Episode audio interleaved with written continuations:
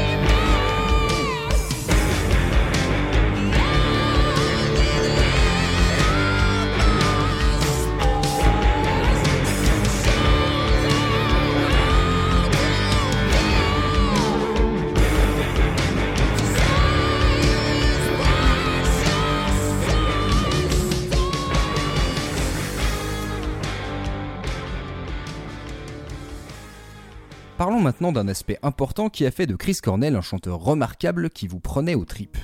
Il était déjà un impressionnant interprète, capable de varier les styles, mais il a surtout osé s'approprier ce qu'il chantait, y mettre de lui-même. Tout simplement, il y a mis de la soul. Alors si la soul est un style musical dans le prolongement du rhythm and blues, c'est surtout une façon de faire. Ce qui fait qu'on va dire qu'un chanteur ou une chanteuse est soul va se jouer sur sa capacité à s'ouvrir sans retenue, à être expressif, savoir mettre de l'émotion et se montrer sincère, le plus soi-même possible. En tout cas, c'est comme ça que j'arrive à comprendre la soul. C'est une approche qui peut être hyper efficace sur les auditoristes, mais qui est très difficile à doser, car on est souvent à deux doigts d'être superficiel. Après, chacun va le ressentir différemment, et en concert notamment, c'est très variable. On peut garantir la technique, mais ce n'est pas pour ça qu'on saura faire vibrer le public, ou l'inverse. Mais en studio, c'est un moment de quasi-intimité où on veut faire la version la plus vraie possible, celle où on fixe son intention, sa mélodie, son phrasé, son intensité, etc. Chez Chris Cornell, la soul est un argument hyper présent, dans des performances ambitieuses mais toujours maîtrisées. Il sait ce qu'il veut exprimer. Et pour bien le cerner, le premier cas qui m'est venu en tête, c'est l'hommage qu'il a fait à son ami Andrew Wood, le chanteur de Mother Love Bone, tué par les drogues à seulement 24 ans.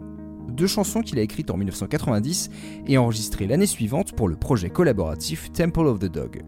D'abord, pour la montée en intensité, je vous offre un extrait de Say Hello to Heaven, un moment de recueillement qui gagne en émotion et en colère, une power ballade, une vraie sans artifice.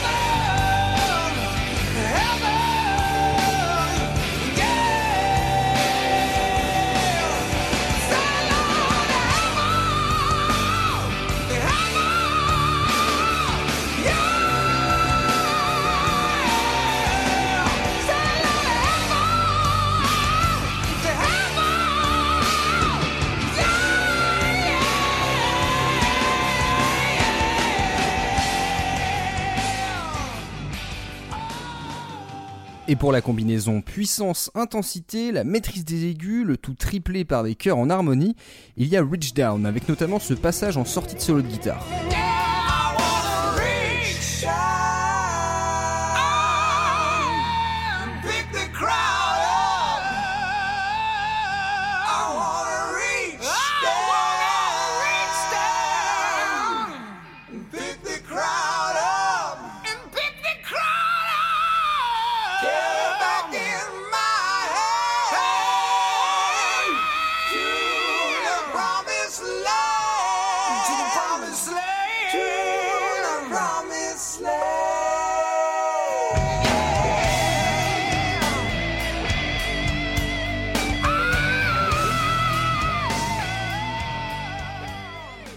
Alors en 1991, quand sort Bad Motorfinger, troisième album de Soundgarden, Chris Cornell s'est révélé autant sur la technique que sur la volonté de s'exprimer. Cet album est rempli de moments glorieux, c'est peut-être là qu'il est au top de ses capacités vocales. Difficile de faire des choix, même si un pour moi est évident, le refrain de Slaves and Bulldozers. Sur ce morceau où Chris Cornell aborde sa place dans l'industrie musicale, l'honnêteté qu'il a voulu maintenir dans un système très hypocrite, on a une montée de la colère et une libération, un défouloir, tout en maîtrise.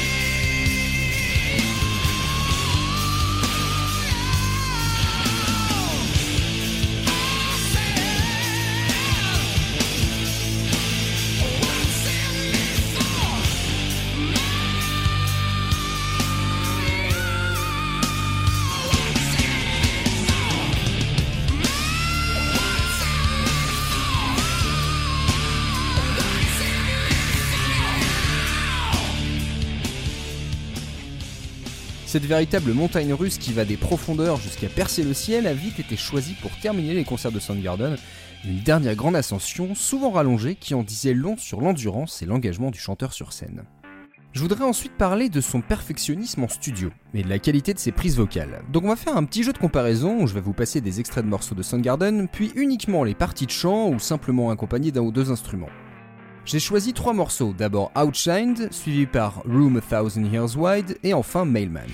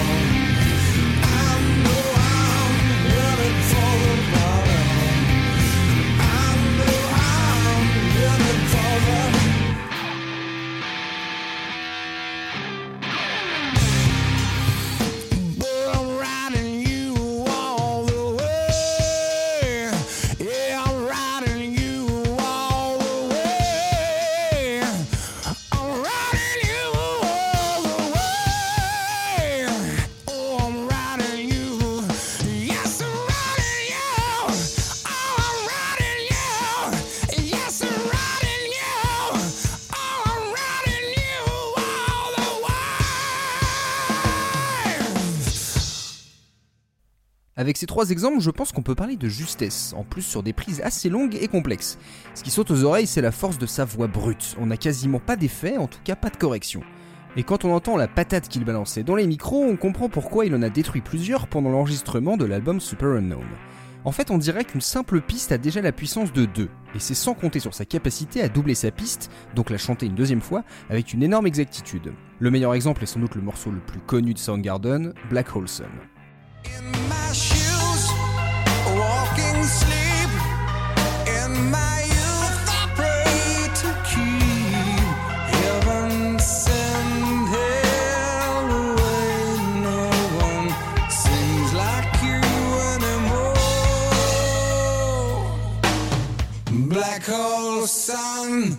Won't you come?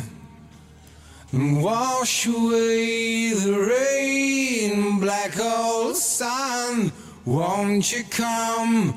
Won't you come? Black hole sun, won't you come? And wash away the rain. Black hole sun, won't you come? Won't you come?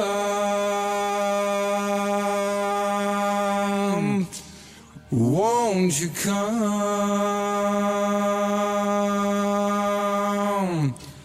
Won't you come?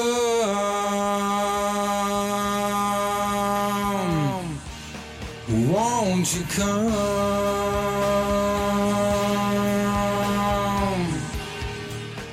Le quatrième album, Super Unknown, sorti en 1994, marquera l'apogée de Soundgarden. L'écriture de Cornell devient de plus en plus poétique, psychédélique, il crée des atmosphères pesantes et planantes et ajoute de la substance, notamment en cumulant des harmonies ou des octaves. Petite leçon avec 4th of July.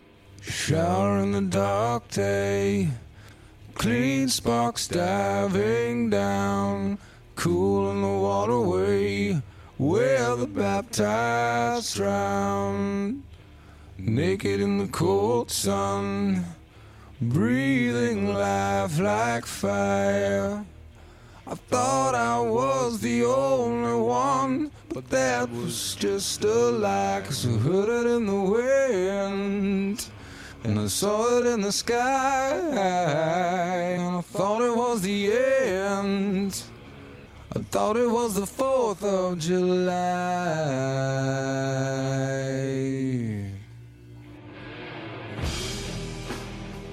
Un autre aspect un peu technique que je voulais vous montrer, c'est la synergie avec ses musiciens, notamment au niveau rythmique. Vous le savez peut-être, mais Soundgarden s'était fait une spécialité de jouer avec des rythmes surprenants, des mouvements saccadés, mais avec toujours un certain groove. Alors je me suis toujours demandé comment Chris Cornell arrivait à se caler sur ces passages où tout se décale, des temps s'ajoutent ou disparaissent, et monsieur doit chanter sa mélodie. Prenez un morceau assez connu comme The Day I Try to Live, ça donne ça.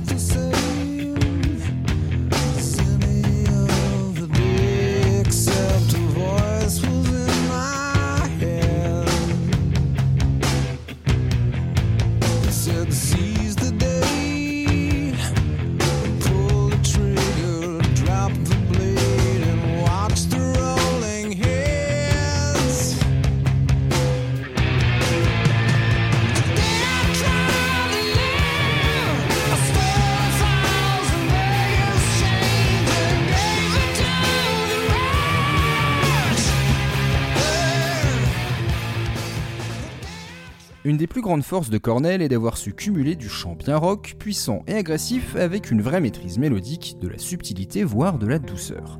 Dès 1992, pour la BO du film Singles, qui se déroule à Seattle, Chris a composé une splendide ballade acoustique très mélancolique mais très juste, Seasons.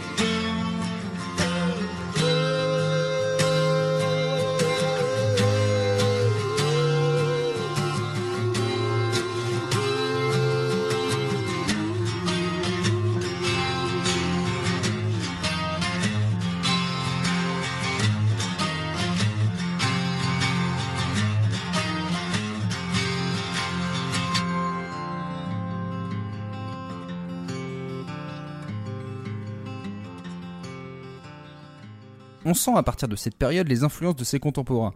Le morceau Zero Chains ressemble à un titre de Pearl Jam, on s'attend presque à entendre Eddie Vedder ou même Jeff Buckley. D'ailleurs, Cornell rendra hommage à son ami Jeff en signant sur son premier album Wave Goodbye, un titre lumineux sur le deuil, où le falsetto de l'un rappelle fortement celui de l'autre.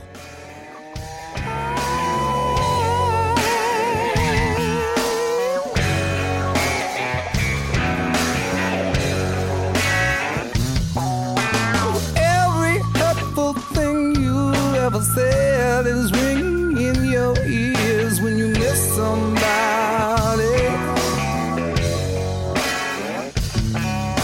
And everything of beauty that you see, it only brings a tear.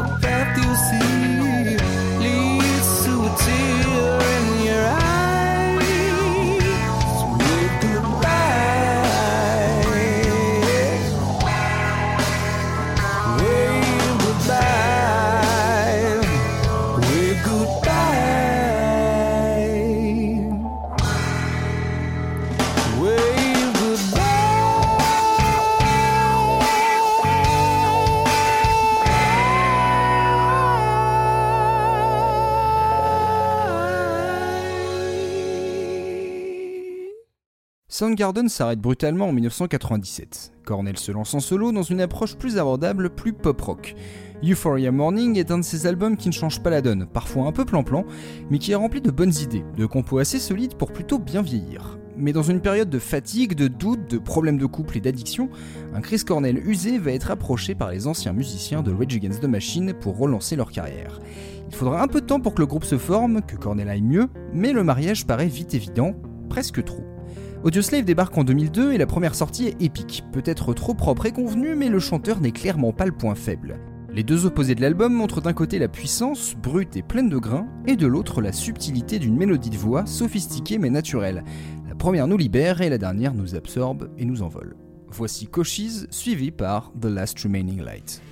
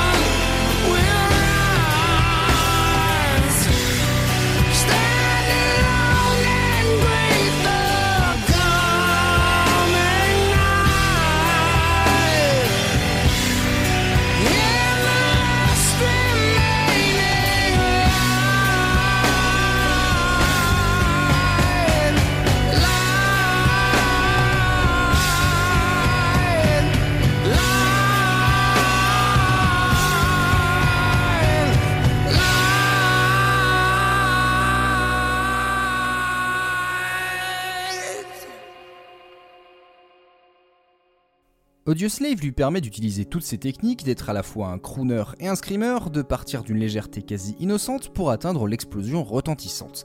Ce n'est plus la même tension sombre qu'avec Soundgarden, mais Cornell sait toujours s'adapter. Rien d'étonnant qu'on lui ait confié la mission d'écrire la chanson titre d'un James Bond, Casino Royale, et qu'il ait interprété You Know My Name, un morceau glamour mais brutal qui va particulièrement bien à la version Daniel Craig du personnage. Le troisième album, malheureusement largement oublié du fait qu'il soit sorti en pleine séparation du groupe, mettait en avant un son plus funky, plus groovy. On peut regretter qu'un morceau comme Original Fire n'ait quasiment jamais été joué en live, ça aurait été un moment hyper fédérateur.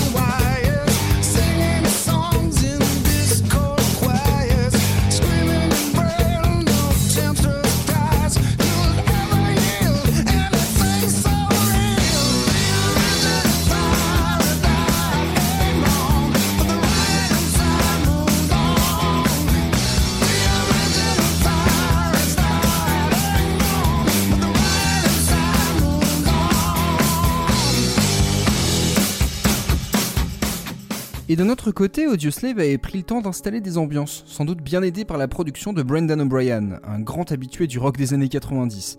J'ai parlé dans un précédent épisode de Blues from the News de la chanson Wide Awake, un des rares morceaux ouvertement engagés de Cornell, mais cette fois je voulais vous faire écouter un titre qui sonne ample, large, immense, Shape of Things to Come.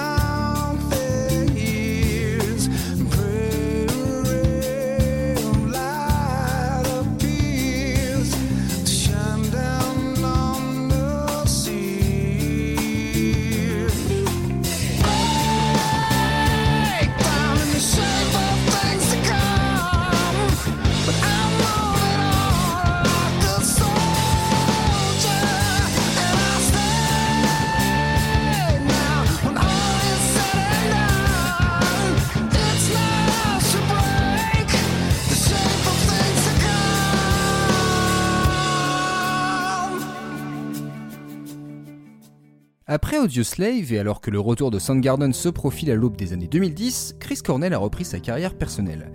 En plus de ses expériences pop-rock et même dance-pop avec le très surprenant Scream, il se concentre de plus en plus sur l'exercice acoustique. Pirouette facile de rockstar en fin de parcours?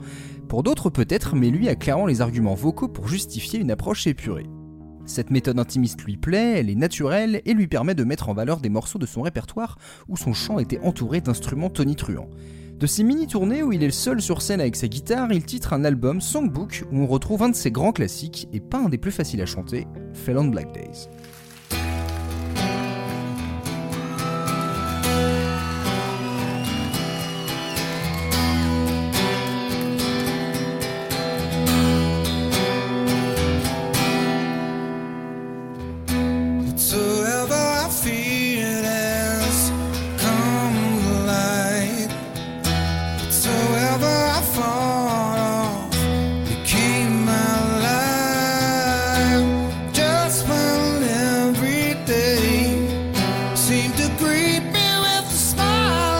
spots to fade.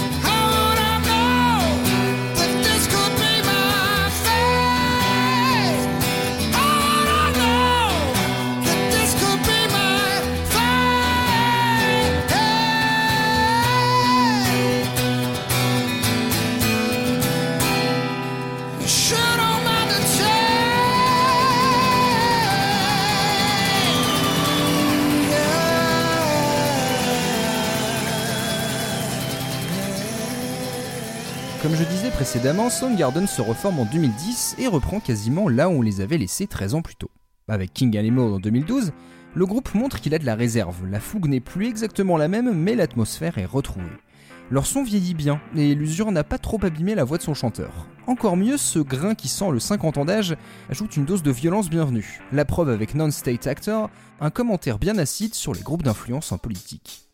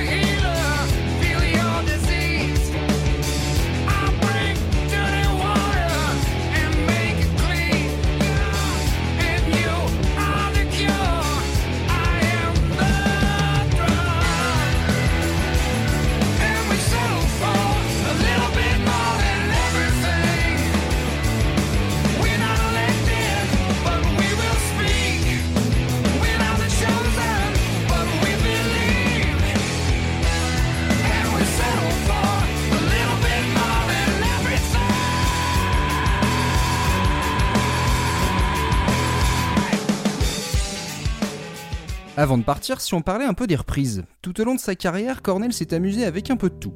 Du Howling Wolf, du Led Zeppelin, du Black Sabbath, du Prince, une version étonnamment intéressante d'Imagine de Lennon, tout en étant capable de s'amuser avec du Rage Against the Machine et même du Body Count. C'était se demander ce qu'il ne pouvait pas chanter. La dernière claque en date, disponible sur son album posthume No One Sings Like You Anymore, c'est une improbable version de Stay With Me Baby, rendue célèbre par Lauren Ellison. 50 ans après, l'arrangement est très pompeux, mais la voix de Cornell est à la mesure de l'original.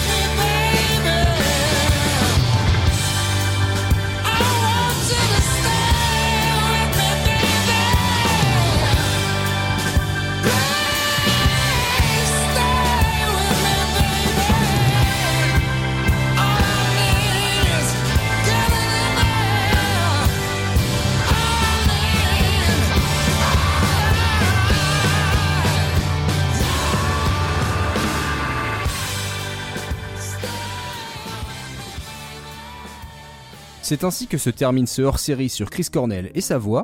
J'espère que ça vous a plu, j'aurais pu vous passer plein d'autres exemples, mais au bout d'un moment, je vous laisse aller vous replonger dans sa discographie. Après, si vous voulez des conseils selon vos goûts, n'hésitez pas à me demander.